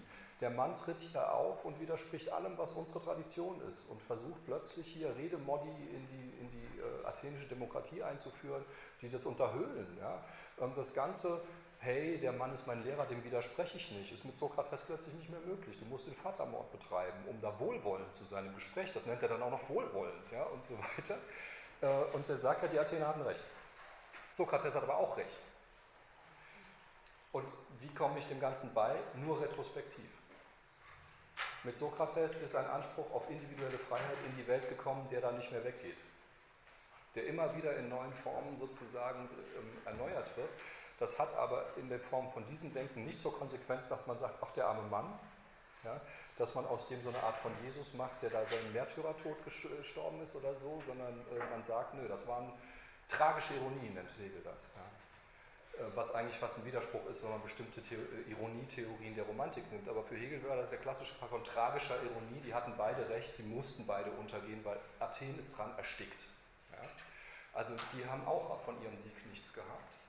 Und sein Argument läuft dann aber immer über das, man weiß das erst im Nachhinein. Und genau so versucht er die Phänomenologie ja auch anzulegen, dass er sagt, wenn wir immer schon alle in Konflikten stehen und sagen, ach, wir wissen ja, es ist ja, wir sind ja nur Partei und es ist alles nicht so wild, dann ist das kein Konflikt mehr. Ja? Also wir müssen Dogmatiker sein. Ja, wir, wir, müssen Dogmatiker sein und für eine Sache irgendwo reingehen. Man kann immer erst im Nachhinein äh, sagen, ähm, wo jetzt sozusagen der Widerstreit lag. Und dahinter geht es nicht zurück. Dahinter kommt man nur zurück mit etwas, was Hegel dann Gott sei Dank niemals tut, mit pädagogischen Utopien, die sagen, wir erziehen uns alle so lange zurecht, bis wir halt irgendwie schon gar keine Anwandlung mehr in diese Richtung haben. Das würde er niemals tun. Ja. Das ist nicht seine, seine Option. Ja. Ich glaube, man kann die Frage vom Kollegen, mag ich nicht unrecht tun, aber auch so stellen, dass äh, man fragt, in welchem Verhältnis stehen die Tropen ähm, zu den vierstufigen Verfahren des Skepsis. Ja. Und das ist etwas, worüber Sextus nicht viel sagt. Das stimmt. Und wenn man sich das anschaut, sieht man aber, dass also scheint es so zu sein, dass die zehn Tropen dazu da sind, Diaphonien herzustellen. So wie Hegel das beschrieben hat, macht es das sehr schön deutlich. Wenn man im einen Kulturbereich ist, stellt man den Einsatz auf. Wenn man in den anderen Kulturbereich ist, äh, geht, kann man den, den Gegensatz aufstellen. Ja. Sodass die zehn Tropen empirische Argumente sind, wie man Diaphonien oder Widerstreite herstellen kann. Und dass die fünf, also das ist jetzt eine, vielleicht eine steile These, das wäre meine These, dass die fünf Tropen ja. Sätze aufzuzeigen. Ja, das kann man genau so sagen, glaube ich. Ähm, die zehn Tropen stellen faktisch fest, es gibt Verschiedenes, was darüber gesagt wird oder was, wie man wahrnimmt oder wie man erkennt, wie auch immer. Ähm, aber diese spezifisch widerstreitende Logik da reinbringen, die fünf Tropen, ich finde ganz interessant, Hegel nennt die erste Trope, die, wenn man, das ist jetzt hier Malte Hossenfelders äh, Übersetzung, Widerstreit, ähm, der nennt die immer Trope der Verschiedenheit. Also für, die, für den ist äh, das noch sozusagen der Link der fünf Tropen in die zehn Tropen, das ist noch die bloße Verschiedenheit. Sonst müsste man ja sagen, das ist die Isosthenie. Wenn es ein Widerstreit ist, dann ist es eine Isosthenie. Wie gesagt, das ist die Trope der Verschiedenheit und der konzentriert sich dann sehr stark auf die, die sozusagen dieses klassische Trilemma ausmachen. Aber dann stimmt genau das.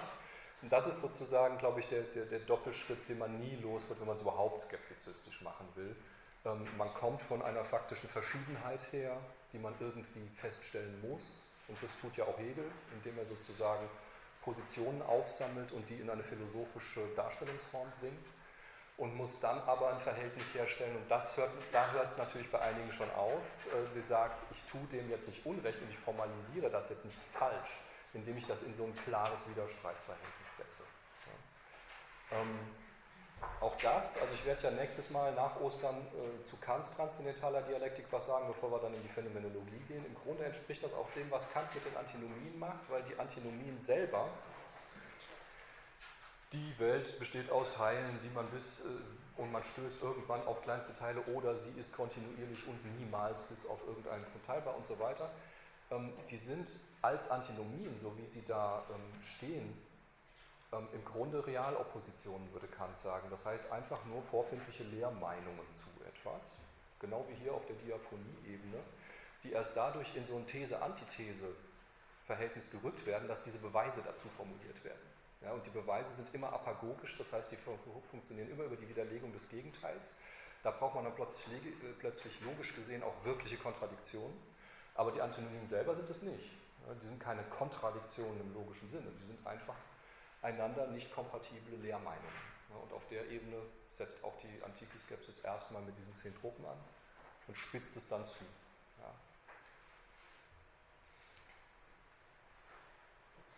ja. Ähm, ich glaube, ich habe diesen letzten Punkt nicht ganz verstanden, wo Sie diese zwei Möglichkeiten ähm, aufgemacht haben, wie diese, also diese negative Dialektik des Skeptizismus sozusagen inkorporiert wird in die Philosophie. Ja. Da haben Sie einmal gesagt, sondern die Philosophie kann das in sich aufnehmen und sozusagen irgendwie in sich neutralisieren oder fruchtbar machen. Ja. Und die zweite Möglichkeit, das war sozusagen eher Ihre These, ja. ähm, das ist mal, das habe ich nicht ganz verstanden, was das jetzt genau heißt. Also, ja, ähm, ich sag mal so, ähm, wenn man dieses integrative Programm besonders stark macht, dann kommt man zu so einem sehr klassischen Hegel-Bild, was auch oft an ihm kritisiert worden ist, Hegel der Totalitätsdenker. Ja? Hegel, der sozusagen zwar wie wild verschiedene Formen von Negativität ins Spiel bringt, aber letztlich ja dann doch alles in dem einen System aufgehen lässt. Das sind ja Diskussionen, die in den unterschiedlichsten Formen sehr oft geführt wurden und wo es auch so sehr einfache ähm, Abwehrreaktionen teilweise gibt. Ähm, und ich finde jetzt nicht interessant zu sagen, nee, stimmt ja gar nicht, das ist Unsinn, der hat dieses Programm. Ja, also, aber der, der Satz, dass eine wirkliche Philosophie den Skeptizismus immer schon als ihre freie Seite in sich hat, der bedeutet ja nicht, dass man sagt, man will da irgendwann zu so einer Friedhofsruhe oder zu so einer lustigen Harmonie, äh, wie das auf der Grundlage der, der ähm, frühen Liebesethik war, sondern man kann ja sagen, der kriegt es aber auch nicht ruhig. Ja? Gerade weil er es als Instrument überhaupt nicht darauf verzichten kann, bekommt er diese, diese Unruhe des Negativen, um mal einen Titel von Nancy zu zitieren, ähm, nicht, nicht vollkommen äh, eingehegt. Ja, das endet einfach nicht in einem System. Und da ist es dann die Frage, was liest man. Deswegen, das habe ich ganz am Anfang gesagt, werde ich relativ wenig mich auf die Rechtsphilosophie stützen, weil die viel stärker hergäbe, diese Integrationslesweise zu befeuern, sondern viel stärker auf die Phänomenologie, ähm, die ja quasi zum Staat nichts sagt. Also die, die völlig andere Perspektive hat und nicht so stark auch das Rechtliche sozusagen im Praktischen äh, stark macht. Ähm, und das muss sich als Entscheidung ausweisen, ist klar. Ich sage jetzt hier nicht, das ist jetzt der Hegel. Aber ich finde es ähm, viel interessanter, ähm, dass etwas dadurch, dass es versucht, was aufzunehmen und zu integrieren, so eine gewisse Art von Unruhe da entwickelt, als dadurch, dass man halt sagt, ja, ich polemisiere einfach von außen gegen irgendwelche Sachen. Was dabei rauskommt, das ist, werde ich ganz zum Schluss in der Vorlesung sagen, ist auch, eigentlich, wenn man das sozialphilosophisch wendet, hat es zum Beispiel keinen Sinn, den Begriff der Totalität einfach aufzugeben. Das ist das Charakteristische an Rancière wie an Laclau und wie an anderen. Ähm, man, man äh, schmeißt nämlich damit den Konflikt aus politischen Prozessen raus. Wenn es keinen Anspruch mehr darauf gibt, Totalität zu, zu errichten sozusagen und Geltung wirklich mit Alleinvertretungsanspruch zu erheben, ähm, dann wird das Ganze so ein bisschen, fällt das so ein bisschen in sich zusammen. Das heißt, da sind mit Hegel, auch wenn man ihn negativistisch liest, schon sehr deutliche Optionen drin. Nur dieses Bild, ach ja, also das, das Einfachste, was Sie haben können, ist Foucault, der da so ein paar italienische Marxisten nachbetet, die im Grunde sagen, ja, bei Hegel ist alles logischer Widerspruch. Es gibt keine realen Antagonismen. Es gibt nur logische Widersprüche. Ähm, und das ist Unsinn. Ja, also da, da kann man schon sagen, genau die Art, das System anzulegen und diese Art von Negativität zu denken, ähm, kann da mehr. Aber es ist halt wirklich eine Entscheidung, ihn so rumzulesen und nicht andersrum zu lesen.